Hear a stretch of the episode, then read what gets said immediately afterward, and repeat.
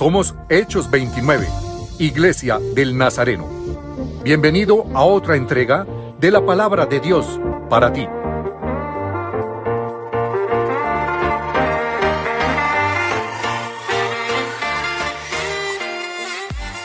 Bueno, muy bien, buenos días a todos. Estamos en un nuevo episodio de nuestra serie Detox y hoy tenemos una invitada muy especial. Ella es psicóloga, pero también es una persona que ha estudiado muchísimo la palabra de Dios, la Biblia, y tiene eh, mucho desarrollo ya en la parte de teología de su currículo eh, como ministra de Dios o ministro de Dios. Y quiero que reciba con un fuerte aplauso a Andrea Osorio.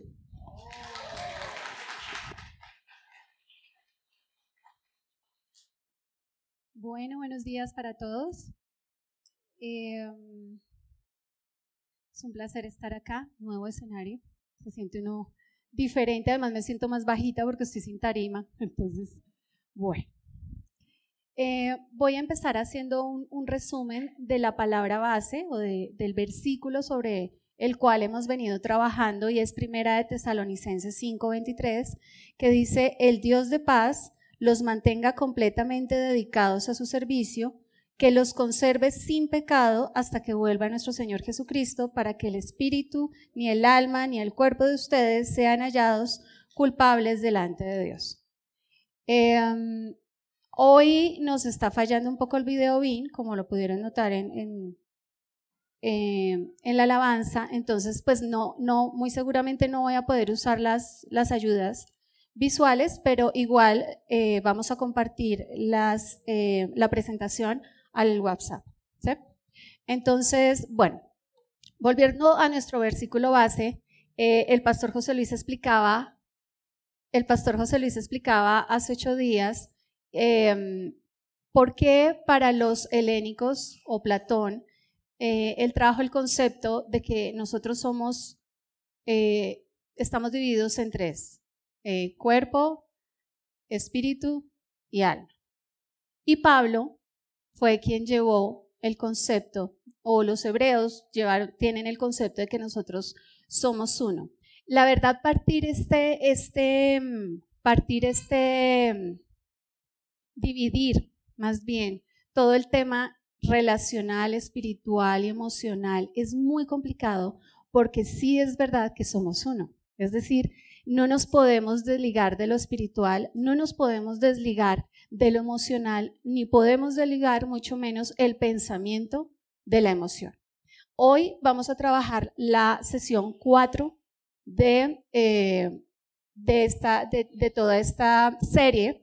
Recuerden que la primera fue cómo desintoxicar el cuerpo y hablábamos que los hábitos eran algo muy importante en la, en la, en la forma en que desintoxicábamos los cuerpos, nuestro cuerpo. Luego el, eh, reverendo Cristian Sarmiento habló sobre em, cómo, desintoxicar el espíritu y ponía el ejemplo de Nicodemo. Y habían dos formas de desintoxicar el espíritu. Uno era nacer de nuevo, es recibir al Señor en mi corazón. Y dos, eh, tiene que ver con em, seguirle y todos los cambios que yo debo tener en mi vida, en mi conducta para poder seguirle.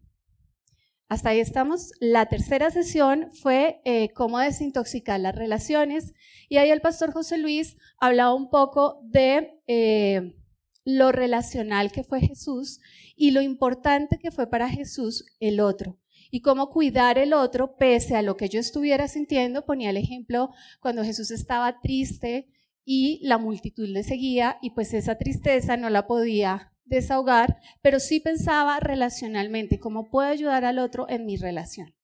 Hoy, apunta allá. Hoy vamos a hablar entonces de, em, vamos a hablar entonces de cómo desintoxicar nuestras emociones. Van a ver la letra muy pequeña. Yo no quiero que se centren en la letra lo que van a ver. Quiero que si pueden tomar nota o si pueden escribir en donde pueda, ojalá sea en hoja y más tarde les voy a explicar porque para mí es tan importante, no para mí, porque para la ciencia es tan importante que no use tanto su celular. Entonces, si tiene una hoja y un esfero, sería mejor, si no, en el celular, en las notas del celular, voy a dar todos los síntomas por los cuales ustedes pueden determinar que están intoxicados emocionalmente. Al que más le haga sentido, escríbalo. Dolor de cabeza, frecuente.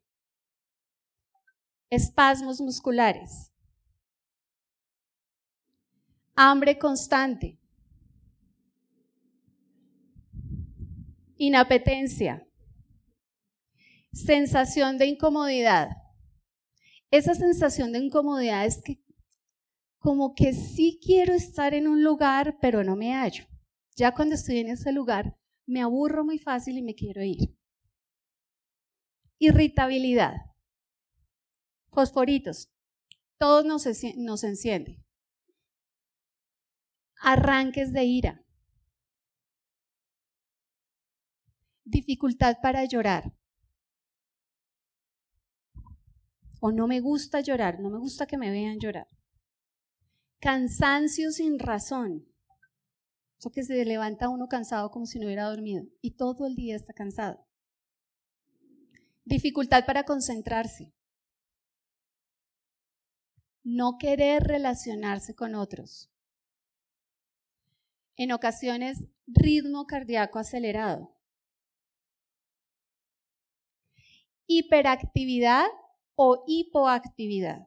Hiperactividad es que todo el día tengo que estar haciendo algo. No me puedo quedar quieto. Hipoactividad es que no quiero hacer nada. Mentir constantemente. Dificultad para dormir o tener un sueño reparador. Pensamientos negativos miedo constante y no sé a qué. Pesimismo. Mal genio permanente. Problemas gástricos. Reflujo, estreñimiento. Las mujeres, uno, uno, uno de cada diez, o sea, un hombre de cada diez mujeres sufre de estreñimiento. Luego las mujeres somatizamos las emociones a través de la digestión. Colon irritable o estreñimiento, sentimiento de zozobra. ¿Qué va a pasar? ¿Qué va a pasar? ¿Qué va a pasar hoy? ¿Qué va a pasar mañana? ¿Qué va a pasar? Impaciencia. Juzgar siempre la conducta de los otros. Es que este, fulanito de tal, claro. Él tuvo la culpa. Dependencia o codependencia emocional. Acá voy a hacer una explicación. La dependencia emocional es cuando yo no puedo hacer algo sin que la otra persona esté ahí. Necesito al otro para poder estar tranquilo. ¿Y qué entonces es la codependencia? el mejor ejemplo de codependencia es este. Tengo un hijo adicto y porque mi hijo adicto no caiga peor, no se vaya de la casa y termine mendigando en las calles, le alcahueteo su adicción. Entonces, empeño al televisor, me dice la loca, no, aquí no pasó nada, para que él no se vaya de la casa. Ese es el codependiente, el que mantiene una dependencia, sin darse cuenta o sin, sin proponerse. Y por último, las groserías. Las groserías, cuando a veces se chispotean, son un síntoma de un mal manejo emocional. ¿Listo? ¿Hasta acá estamos? ¿Quién de acá sacó solo dos? Cualquiera, solo dos.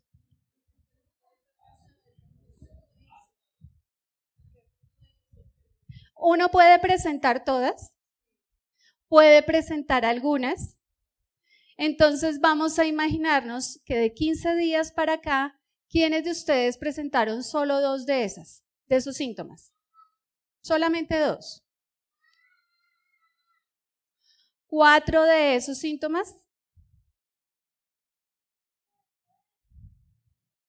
Cinco. Diez. Levante la mano con tranquilidad. Diez, ok. ¿Quiénes presentaron 15? ¿Quiénes han presentado todas?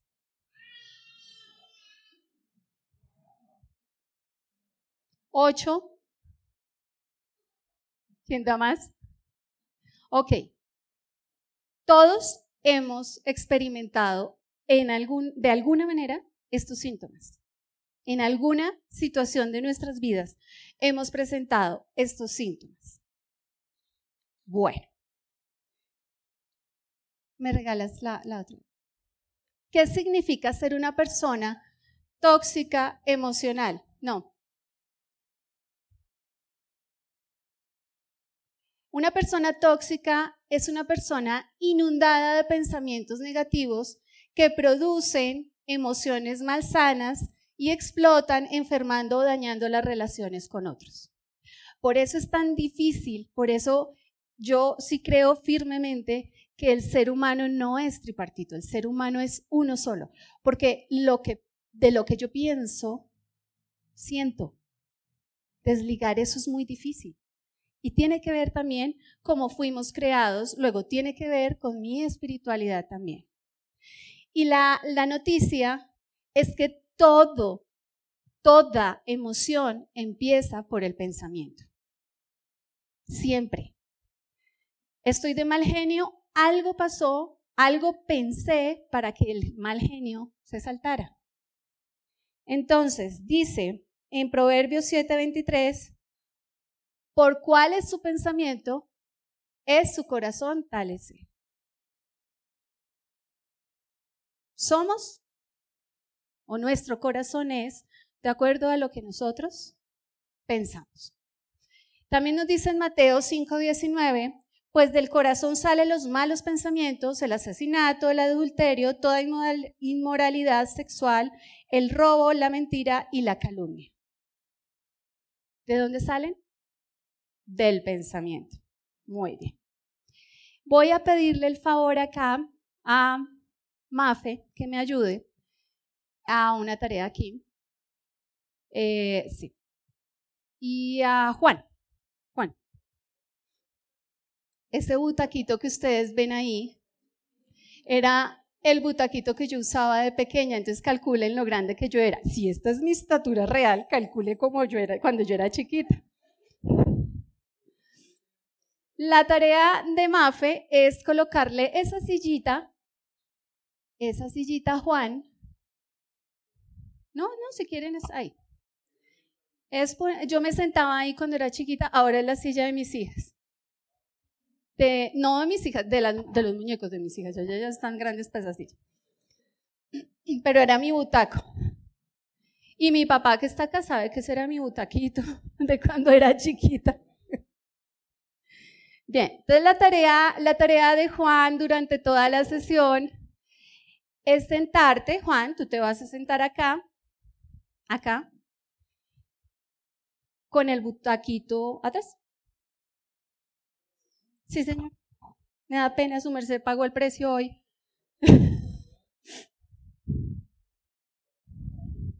Fuiste el elegido, el bendecido de sentarte ahí con.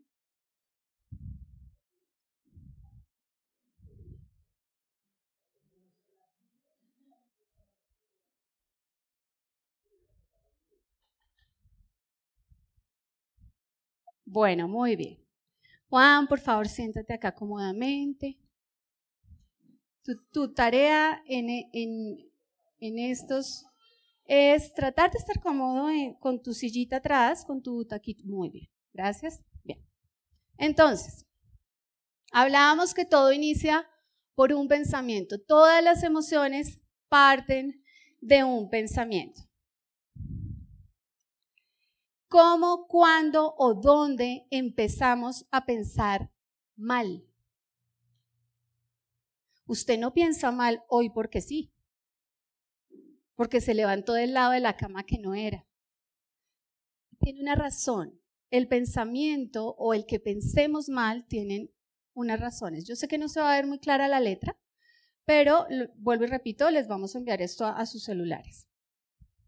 La primera razón de por qué empezamos a pensar mal es porque podemos estar en pecado, porque tenemos una tendencia a pecar.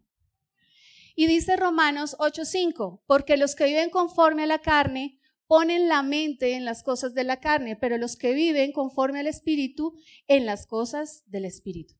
Cuando estamos en pecado, nuestra mente, ¿estás cómodo? Muy bien. Cuando estamos en pecado, nuestra mente no piensa cosas bonitas.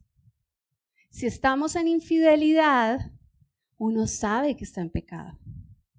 Y la mente está maquinando cosas. Ahora, si no estoy en pecado, pero estoy viendo lo que no debo, empiezo, ah, mira, este chusco, mira, ay, míralo.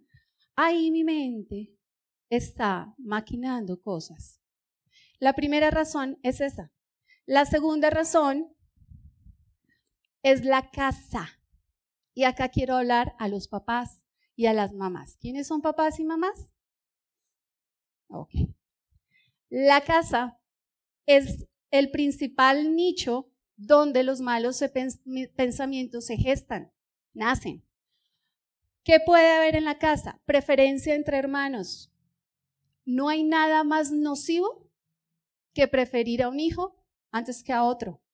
Y eso lo vimos claramente, creo que de lo que llevamos en el devocional. Si algo nos ha mostrado Dios es que las preferencias marcan un estilo de pensamiento. Segundo, falta de la figura paterna o materna.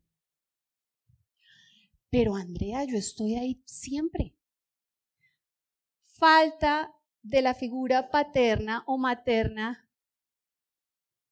todo el tiempo. ¿Aló, aló? Todo el tiempo. O sea, no porque la presencia del papá esté ahí quiere decir que el papá emocionalmente está con su hijo. ¿De acuerdo? ¿Qué más, qué más eh, puede haber en la casa? Crianza en ambientes disfuncionales. ¿Qué sería un ambiente disfuncional en la casa? Que Mafa quiera pegarle al CIDES. Un ambiente disfuncional puede ser un papá o una mamá que esté regañando todo el tiempo, o un papá o una mamá que ejerza la autoridad y el papá no. O que no se pongan de acuerdo en la crianza. O que se desautoricen en la crianza con sus hijos. Esos son eh, em, ambientes disfuncionales. ¿Qué más? Modelamiento de pensamientos. Los papás transferimos pensamientos a nuestros hijos. Uno encuentra frases como, todos los hombres son malos, desconfíe todos los hombres son igualitos, desconfíe. Mi mamá me decía, mi mamá, alma bendita, alma bendita, mi mamá. decía una frase y era, Andrea, las mujeres no tenemos derecho a equivocarnos. Y yo me acuerdo que a los 15, 16 años, cuando empecé a ir a fiestas, mi mamá me decía, las mujeres no tenemos derecho a equivocarnos. Usted queda embarazada y el otro se va y usted queda con el bebé. ¿Y quién se friega? Usted. Las mujeres no tenemos derecho a equivocarnos. Y eso ha sido una frase que ha estado en mí por mucho, mucho tiempo. Otro, otro, otro aspecto que se da en la casa son castigos que, marcan los padres castigos que son demasiado severos para los hijos. Dejarlos encerrados mucho tiempo, no hablarles. Em, todavía, aunque ustedes no lo crean, todavía se usa el pararlos frente a la pared. Ustedes dicen, no, eso es de antes. No, todavía yo encuentro personas o parejas que castigan hacia sus hijos. Y otro aspecto que se da en la casa y que genera pensamientos eh, o un estilo de pensamientos es el rechazo. El rechazo. Y el rechazo se da de muchas maneras. Em, resulta que en mi casa nosotras somos tres mujeres y con mis dos hijas son seis nietas. Cuando yo quedé embarazada de Valentina, pues la esperanza era el niño, ¿no? esperanza de la casa era que llegara el niño. Y el médico me dijo, te quitaron el trono, va a ser una niña. Yo, Duré tres días en shock. Yo no podía creer mentalmente que fuera a ser mamá de una niña. Fue un tema de rechazo muy fuerte. Después le pedí perdón a Dios por eso, pero sí fueron tres días de rechazar la niña que venía. Cuando quedé embarazada de María José, ay, yo ya estaba relajada y entonces Iván llama a mi papá que estaba en México y le dice, ay, don Mario, ¿cómo lo sentimos? Es una niña. o sea, no logramos darle el niño que usted esperaba. Pero esos pensamientos de rechazo marcan estilos de pensamiento. Vamos a ver otro, qué otro aspecto marca un estilo de pensamiento. Las experiencias. Miedos irracionales o racionales. Fobias. ¿Qué entienden ustedes por fobias? Son miedos de los cuales no tenemos causa de por qué están ahí. Eso. ¿Quiénes tienen hijos acá en edades comprendidas entre 3 y 7 años? Ok, esa es la edad donde se crean las fobias. Por eso un adulto que tiene una fobia seria puede ser que en esa edad, en ese, en ese, en ese momento de edad cognitiva, los asustaron, por ejemplo. No deje que asusten a sus hijos, no asuste a sus hijos, no juegue a las escondidas y aparezca, no, porque se empiezan a generar fobias en ellos. Un dolor, una inyección muy fuerte, una sacada de sangre, una hospitalización, todo eso a esa edad genera o puede generar fobias. Y cuando son adultos, se empiezan a... Yo tenía un, amigo de la iglesia cuando estábamos en Modelia que le tenía fobia a la sangre, pero ya la generalizó y entonces cuando pasábamos por una clínica se desmayaba, cuando veía a un médico se desmayaba y uno decía, pues te había caído en el piso, todo el, todo el tiempo en el piso, tenía una fobia ya generalizada. Eso hace que pensemos mal también duelos no resueltos. Y acá quiero hablar, claro, todos tenemos duelos a algo, hemos terminado relaciones, hemos, eh, nos sacaron del trabajo, esos son duelos, pero acá quiero hablar particularmente a las personas que se nos ha muerto un familiar muy cercano. Cuando los duelos no son resueltos, el pensamiento tiende a ser negativo, muy, muy negativo. experiencias traumáticas, personas que han sido abusadas desde muy pequeñas, tal vez que no se recuerde. Vuelvo y repito, en la edad cognitiva de los 3 a los 7 funciona como en la fobia. Una persona es abusada a esa edad y de grande no se acuerda que fue abusado, solamente tiene unos flachazos, unas imágenes pero no tiene como tal todo el cuadro del evento de lo que le sucedió. Funciona igual que la fobia. ¿Por qué? Porque esa edad se generan esos pensamientos, pero se olvidan de adultos. El bullying. El bullying genera pensamientos negativos frente a mí mismo. Ah, es que yo soy fea, es que yo soy esto, es que yo soy, es que yo soy. O cuando también pensamos mal con las experiencias, cuando experimentamos dolor fuerte e intenso en nuestro cuerpo. Cuando algo pasa y un niño experimenta un dolor muy fuerte, se crean malos pensamientos. Listo, Claudia, la otra. Los entornos. Los entornos hacen parte de los malos pensamientos. Entornos sociales negativos. Ay, no, yo no sé, mi hija pensaba tan bien hasta que llegó a tal lado, allá me lo dañaron. Sí, allá se lo dañaron. Allá le contaminaron la mente. Sí, eso ocurre. Los entornos negativos. Ahorita vamos a ver algo muy bonito que se llama la persona vitamina.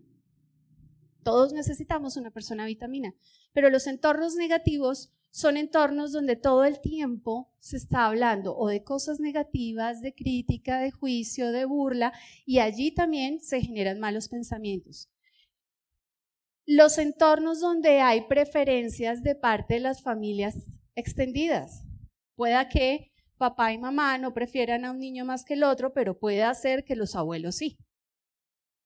O los tíos sí, eso genera malos pensamientos. Entornos de incertidumbre.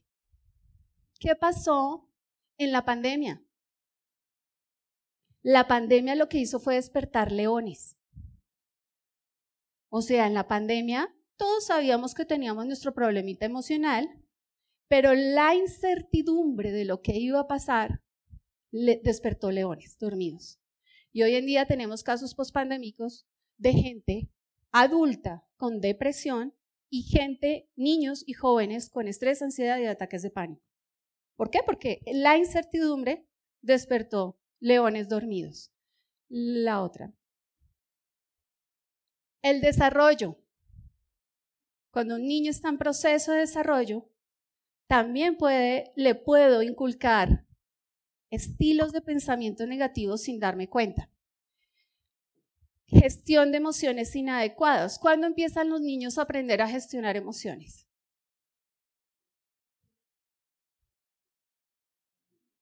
A los tres años cuando les da, yo no sé, los bebés son tan tiernos, tan lindos, cumplen, con Valentina fue a los tres, se transformó en un chucky las pataletas de Valentina era que se rompía y se estrellaba contra las paredes. Majo a Majo le dieron a los cuatro. Ahorita está en plena edad de pataleta. ¿Qué es la pataleta? Es una forma de expresar una emoción que no sabe cómo sacarla, pero la tiene que sacar de alguna manera. Ahí, si no la sé manejar, si no la sé canalizar, se empieza a tornar un nicho para que el niño empiece a pensar negativamente. Ignorar las, necesidades del desarrollo. ¿Qué es ignorar? Esta china hace pataleta. Dejémosla, encerrémosla en el cuarto. Que se golpee. Eso es ignorar un, un momento de desarrollo de ellos. A los siete años, cuando están empezando a identificar el bien y el mal, y no me siento con ellos a decirle, mire, esto es bueno, esto es malo, sino que los dejamos ahí, que vean televisión, sin explicarles. Eso es ignorar una etapa del desarrollo en los niños. Eso ahí gesta eh, pensamientos negativos. Y por último, ambientes, hábitos inadecuados. Más adelante voy a tratar este tema, pero exposición a pantallas, no tener calidad de sueño, no tener actividad física y dependencia o codependencia a otros. Voy a profundizar un poco más adelante el tema de los, de los eh, de la exposición a pantallas. Ok. ¿Quién es la responsable de que los pensamientos se conviertan en emociones? Regálame la otra. Se llama señora, no su señora, oiga. No es su señora. Se llama señora. La S, sistema. La R, reticular. Y la A, ascendente. Sistema reticular ascendente tiene un nombre fatal. No pretendo que se lo aprenda. Pero el sistema reticular ascendente está ubicado. Tenemos hemisferio izquierdo, hemisferio derecho, cuerpo calloso. El cerebro es como cuando usted pone un chunchullo encima de la mesa. Tal cual eso es un cerebro, así el aspecto de un cerebro. Tiene dos pedazos acá, la cara de chunchullo crudo. Entonces, está aquí puesto sobre la mesa y en el centro hay algo duro que se llama cuerpo calloso, que es lo que nos divide, pero a la vez une los dos hemisferios. En este huequito de aquí atrás, aquí, donde usted se toca este huequito, queda el sistema reticular ascendente.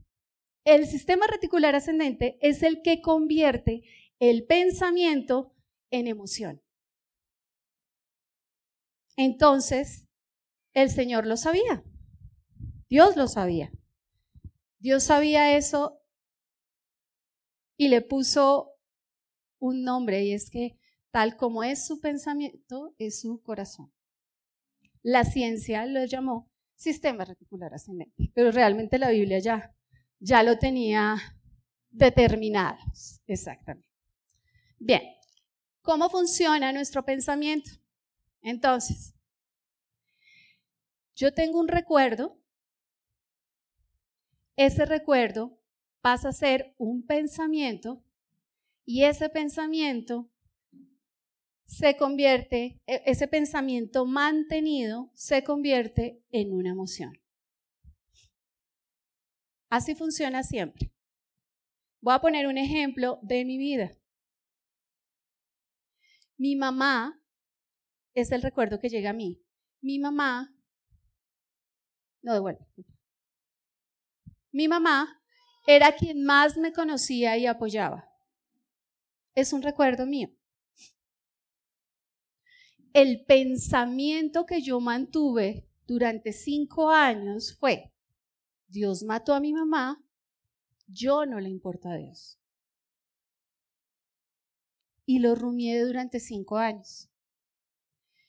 Pensamiento mantenido genera emociones. Las emociones se manifiestan de tres maneras. Con el cuerpo, con problemas de relación con otros y con el comportamiento. Es decir, cuando yo me quedo manteniendo un pensamiento y me nace una emoción, me enfermo o exploto con otros o me comporto de una manera negativa, tóxica. Por eso es tan difícil desligar el pensamiento de la emoción de la parte espiritual. Acabo de poner otro ejemplo. Esto pasa con situaciones del pasado o puede estar pasando en este momento con lo que ustedes están escuchando. Hace poco que eh, mi esposo se fue de viaje, un domingo por la tarde, las niñas estaban jugando y yo me puse a ver una película por Netflix que se llama A Ciegas. ¿Quiénes la han visto acá? Bueno, la mayoría del auditorio no la ha visto, o sea que la puedo contar es una película con Sandra Bullock, donde ella pasa algo, pasa algo en el ambiente. ¿Estás cómodo, Juan? Ok. A mí me importa tu comodidad, Juan. Eh, pasa algo en el ambiente y la gente empieza a volverse loca, a suicidarse o a matarse entre ellos. Yo empecé a verle y dije, uy, tenaz eso, ¿no? ¿Qué tal eso nos pasara? Luego sale Sandra Bullock embarazada y pues a ella se salva pues de que la maten, la encierran en una casa, empiezan a cubrir las ventanas porque al parecer es todo lo está en el ambiente pues. Ella tiene a su a su a su bebé, cría a otro bebé, pero después aparece ella en una lancha tratando de salvar sus vidas, pero venda, con todos, o sea, los tres, los dos niños y ella, con los ojos vendados. Entonces al comienzo de la película yo dije, uy, qué cosa tan tenaz, sigámosla viendo. Entonces estaba ahí toda concentrada. Siguió la película y siguió la película y yo, no, pobrecita, tener un hijo en esas condiciones, encerrados con las cortinas, no, o sea, eso no es un ambiente para un niño. Seguí viéndola. Cuando la veo a ella en el río, empecé a tener taquicardia, empecé a sentirme incómoda, se me empezó a tensionar el cuello, y ya hubo un momento en que empecé a llorar y yo, ah, Sandra uno con dos niños vendados. ¿Qué estaba pasando conmigo? Estaba llevándolo a mi vida. Yo, Dios mío, y si mal le pasa algo, y si entonces entra otra pandemia y yo me quedo con mis dos hijas, porque además los niños eran de las edades de mis hijas, y yo, entonces esto va a ser terrible. Y empecé a tener una cantidad de manifestaciones emocionales, me tocó parar la película por si las moscas abrir la ventana y mirar a ver que no estaba pasando nada alrededor. Pero sí tuve que hacer un pare porque ese pensamiento sembrado en mi corazón me trajo un miedo de atrás, me lo revivió y mi cuerpo lo manifestó. Me tocó parar la película, hacer consciente de lo que estaba pasando. No soy Sandra, no parezco Sandra Bullock. Evidentemente no soy Sandra Bullock, no está pasando nada afuera, no, Iván está al lado mío, pues estaba de viaje, pero está al lado mío, no estoy sola en el mundo, no está pasando alrededor. Pero este fue un trabajo, esto no es tan fácil. Quienes hemos tenido la posibilidad o quienes estamos viviendo situaciones emocionales complejas, esto no es fácil. Pero si yo lo vuelvo hábito en mí, si yo entiendo cómo funciona mi mente, puedo gestionar más fácil mis emociones. ¿Hasta acá está claro? Muy bien. Ahora, el ¿cómo? Ah, no, perdón. Listo. ¿Qué son las emociones entonces? Las emociones son pensamientos manifestados en estados de ánimo. Esos son las emociones. Y observados por una conducta o manifestados por alguna dolencia física. ¿Usted amaneció con el mico al hombro, lo que llamamos tortícolis? Algo pasa emocionalmente hablando. Devuélvase qué pensó la noche anterior. ¿Mm? Las manifestaciones físicas se ha demostrado que aún enfermedades gruesas como el cáncer tienen unas raíces muy, muy fuertes a nivel emocional. Yo tengo una de mis, mi mejor amiga, podría decir, durante la pandemia le dio leucemia.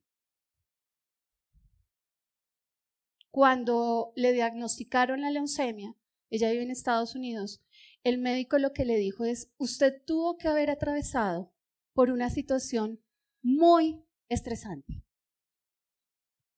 Y ese estrés tuvo que haber sido mantenido por lo menos durante unos tres años. ¿Y sí? Evidentemente ella cambió de trabajo, se fue a ir a Nueva York, no, podía estar con, ella tiene mellizos, no podía estar con sus mellizos, tenía que dejarlos al cuidado de otros, vivía estresada, estresada, estresada. Cuando retomó su vida, se le desencadenó leucemia. Las, las, enfermedades reumáticas tienen una base científica que tienen un componente altamente emocional. Las digestivas las mialgias, la fibromialgia y todo lo que tiene que ver con el sistema nervioso central están altamente relacionadas con eh, las emociones. ¿Cuáles son los estados de ánimo? Tenemos siete descritos por la Organización Mundial de la Salud y son júbilo o alegría, miedo, asco, sorpresa, enojo, tristeza y desdén. ¿Saben ustedes qué es el desdén? Me importa cinco. Y ese me importa cinco es mucho más peligroso porque ese me importa cinco trae detrás rabia, frustración, enojo y muchas otras cosas. Dale. Em, Claudio.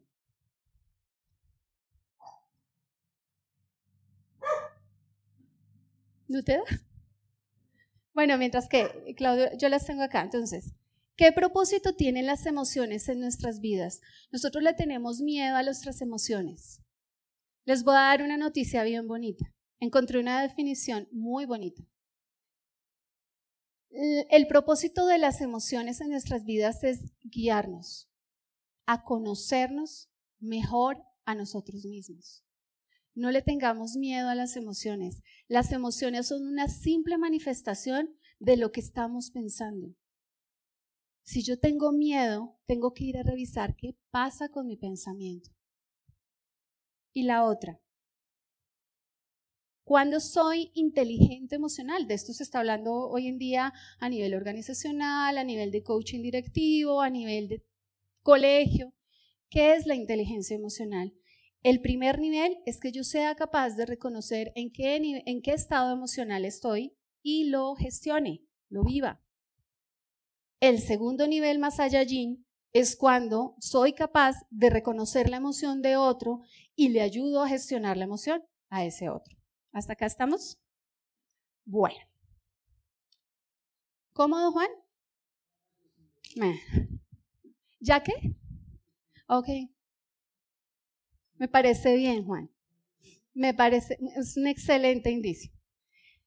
Ahora sí, teniendo este panorama, vamos a contestar el cómo nos vamos a desintoxicar emocionalmente. Así como dice el pastor, todos dicen el qué, pero no el cómo. Y volvemos a la diapositiva. Eh, dale, Claudio. Y entonces volvemos a la diapositiva que les expliqué anteriormente, pero con las flechas al contrario. el primer paso es que yo haga consciente mi pensamiento y lo lleve y lo someta a la palabra de Dios. Entonces, se genera una emoción, tengo una incomodidad física, tengo un comportamiento que no está siendo común en mí o tengo problemas de relacionamiento con otros, debo ir a mirar cuál es ese pensamiento.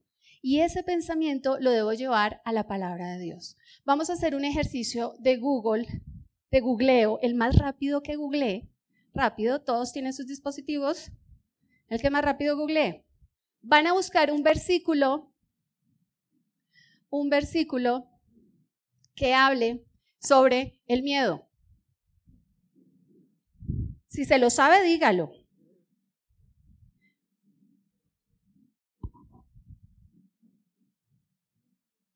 ¿Y quién de nosotros, por mucho que se afane, podrá añadir a su estatura un codo? ¿Ok?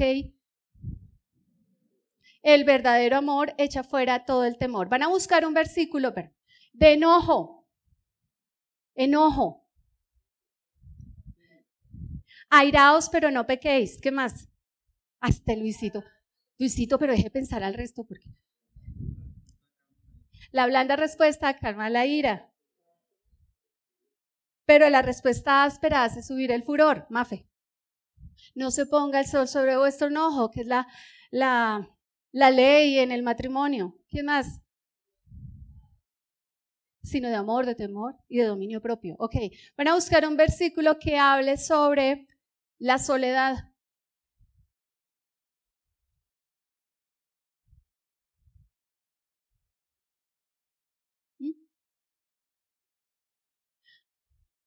Aún si voy por valles tenebrosos, no tengo peligro alguno. Aunque pase por las aguas, esta no me ahogarán. Aunque pase por el fuego, este no me quemará.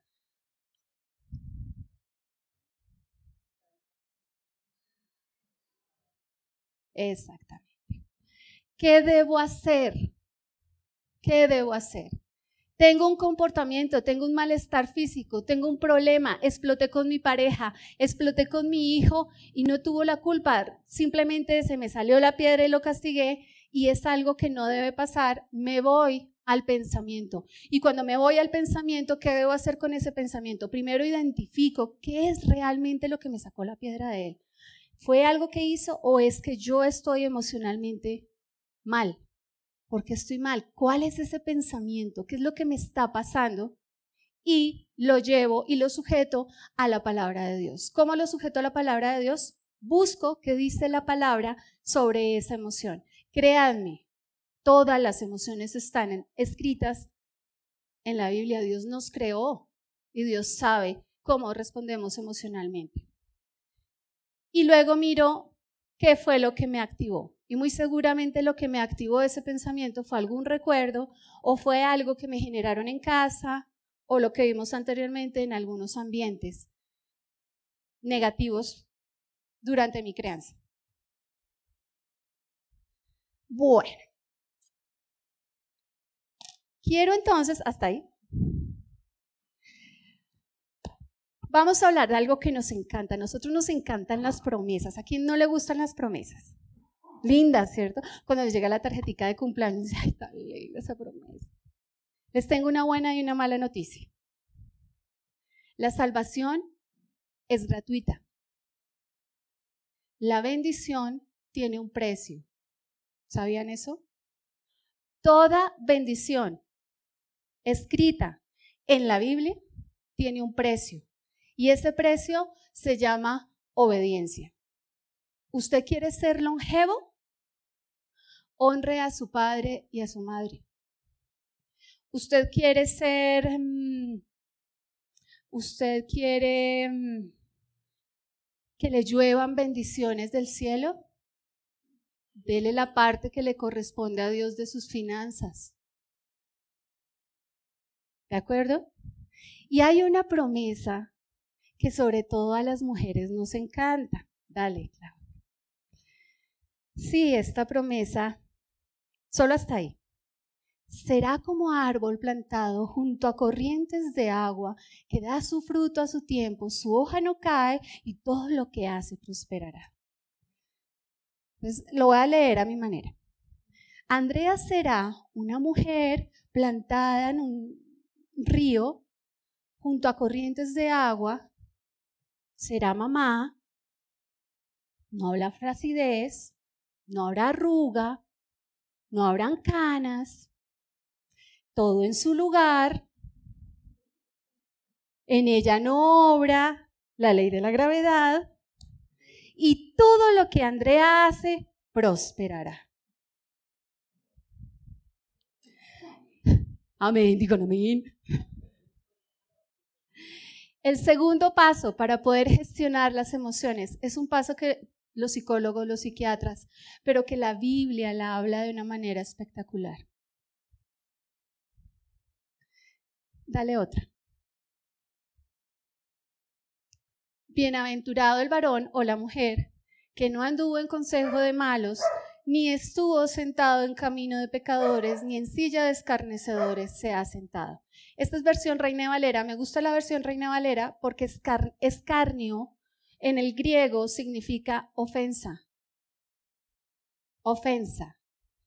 Entonces voy a poner acá esta silla. A esta silla la vamos a llamar la silla del escarnio, la silla de la ofensa. Cuando me hieren, ¿quiénes me hieren usualmente?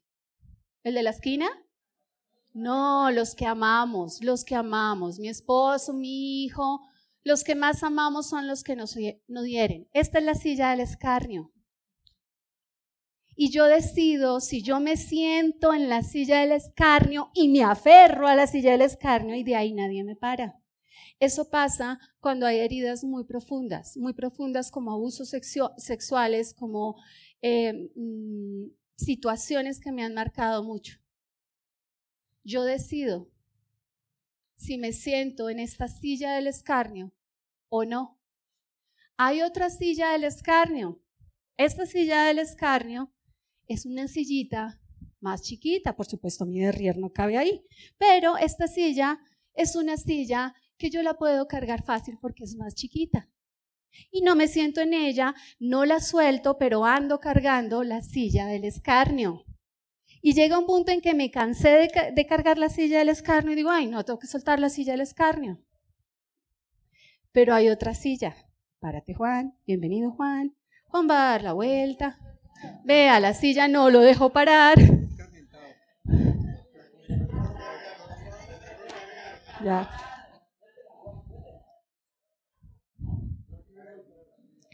Este es otro tipo de escarnio. Fíjense que Juan que dijo ahorita que me pareció muy valioso. Ya estaba acostumbrada. ¿Eso qué quiere decir? Que hay tres tipos de heridas. Heridas que marcan tajantemente mi vida y la parten en dos. Una, una herida mía fue la muerte de mi mamá. Partió mi vida en dos. Llevo 14 años reconstruyéndome. Hay heridas más pequeñas que pueda hacer mi pareja, pero que yo la suelto cuando me canso. Pero esta herida, esta silla del escarnio, es la más peligrosa, porque es la que yo me acostumbro y me acomodo a ella. Y ya la paso desapercibida. Gracias, Juan. Ya te puedes soltar la silla del esquema fe. Luego, el tercer, el segundo paso el segundo paso para gestionar nuestras emociones se llama perdón. Y el perdón es una decisión que yo tomo. Es una decisión que yo tomo de perdonar a la persona que cometió el agravio conmigo. ¿Ustedes saben por qué las personas no perdonamos fácil? Uno, porque creemos que si guardamos rencor, nos desquitamos de esa persona yo me voy a desquitar de esta persona y no lo voy a perdonar. No es cierto, la única herida soy yo. Segunda razón por la que no perdonamos. Creemos que esa persona no merece perdón. Si Dios perdonó nuestros pecados, ¿quiénes somos nosotros para no perdonar el de otro? Tercera razón, porque creemos que si perdonamos, le estamos dando permiso a que la otra persona siga haciendo lo mismo. Falso también. ¿Qué nos dice la Biblia? ¿Tú quieres ser como un árbol plantado junto a corrientes de aguas? Que pese al invierno, al otoño, a la primavera, a la nieve, a lo que sea, tú permanezcas dando fruto. Que todo lo que tú hagas prospere. Perdona. No te sientes en la silla del escarnio. No cargues con la silla del escarnio y no te acostumbres a la silla del escarnio. Perdona. Ese es el segundo paso. Tercer y último paso, porque ya me pasé tres minutos. Camilo. Si lo que produce la emoción es el pensamiento, en conclusión, lo que debo sujetar a Cristo y llevarlo a la cruz, ¿qué es? ¿La emoción o el pensamiento? El pensamiento. La emoción, gestiónela. Cuando usted tenga una emoción, llore. En una prédica pasada yo explicaba que el llorar es sano. Llore, descargue su alma. Descargue su alma. Ah, pero esperen, acá me salté una cosa muy, muy, muy, muy, muy importante. Demasiado importante. Sin embargo, tú empieza, Camilo. Voy a hablar del último, el, el cuarto paso, el tercer paso, perdón. Y son varios. El primero es que revise sus pensamientos y llévelo a la palabra. El segundo es que revise sus emociones para que ellas le den cuenta de lo que está pasando. Busque cada día la presencia de Dios.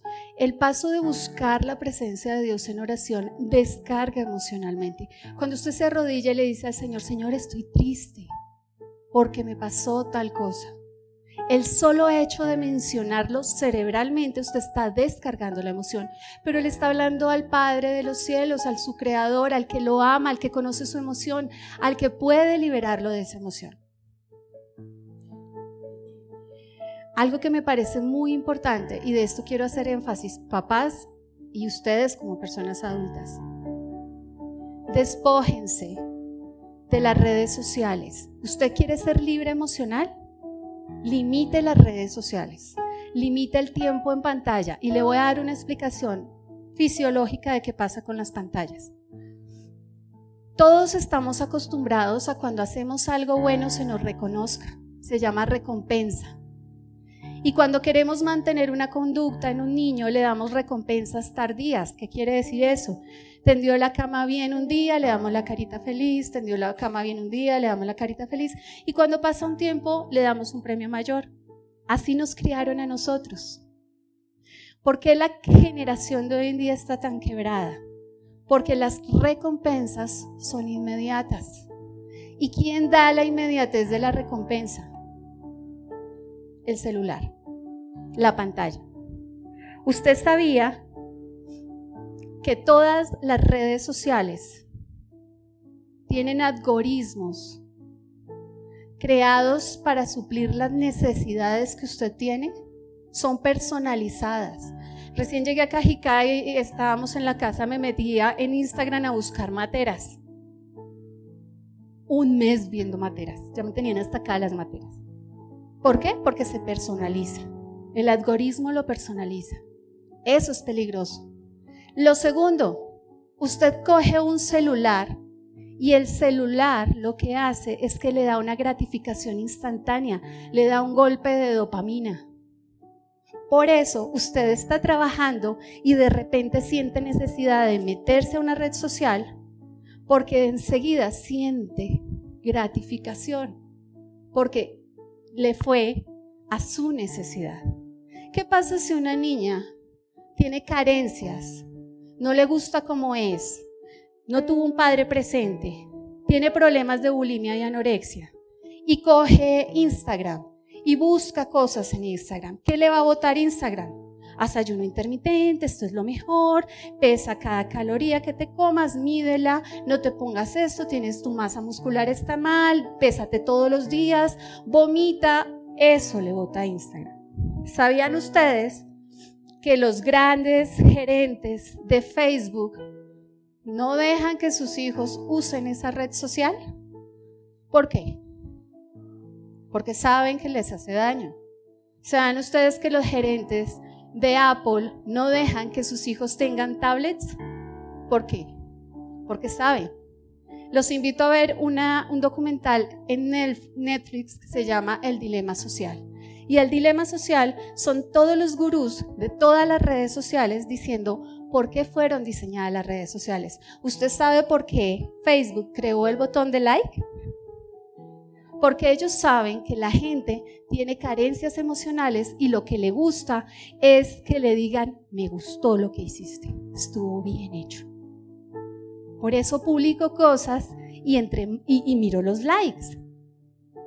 Porque el like me da una gratificación y una recompensa. Entonces, si usted quiere manejar, gestionar mejor sus emociones, entonces quite, disminuya el tiempo en pantallas. ¿Qué es un celular para la mente de un bebé de seis meses? Luz, sonido, movimiento. Así se estimula un bebé. Luz, sonido, movimiento. ¿Qué es el celular? luz, sonido, movimiento. Si usted permite que sus hijos se expongan mucho a pantallas, están limitando su desarrollo cerebral. Y si usted se expone mucho a pantallas, usted está limitando su madurez y la está envejeciendo antes de tiempo. Por eso hoy en día más personas sufren de Alzheimer, de demencia senil y de Parkinson. Porque todo lo que antes memorizaban, todo lo que antes analizaban, hoy en día está en el celular. Antes usted iba a una biblioteca a investigar, ahora solo tiene en Google. Antes usted se memorizaba un número de teléfono. Imagínese que usted quede varado, perdido, y el celular se le descargue y no tenga cómo cargarlo. ¿A quién llama? ¿Se sabe en el teléfono de alguien?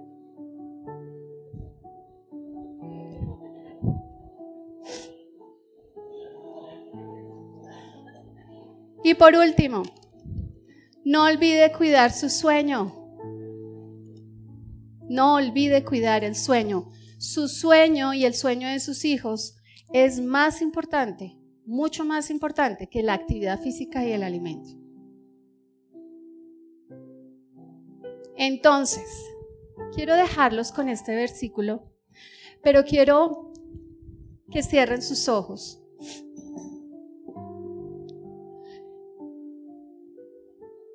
Acá en este auditorio,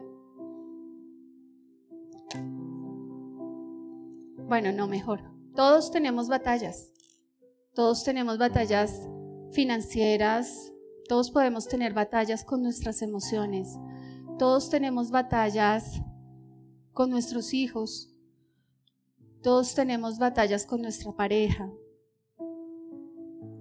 Pero yo les pido hoy que hagamos una oración para que el Espíritu Santo nos enseñe a ir a nuestros pensamientos, que coloque en nosotros, que cambie en nosotros. Romanos 12.2 dice, no imiten las conductas de este mundo, antes bien, traten de cambiar, traten, hagan lo posible por cambiar su manera de pensar, porque si usted cambia su manera de pensar, usted va a conocer la voluntad de Dios que es buena, agradable y perfecta.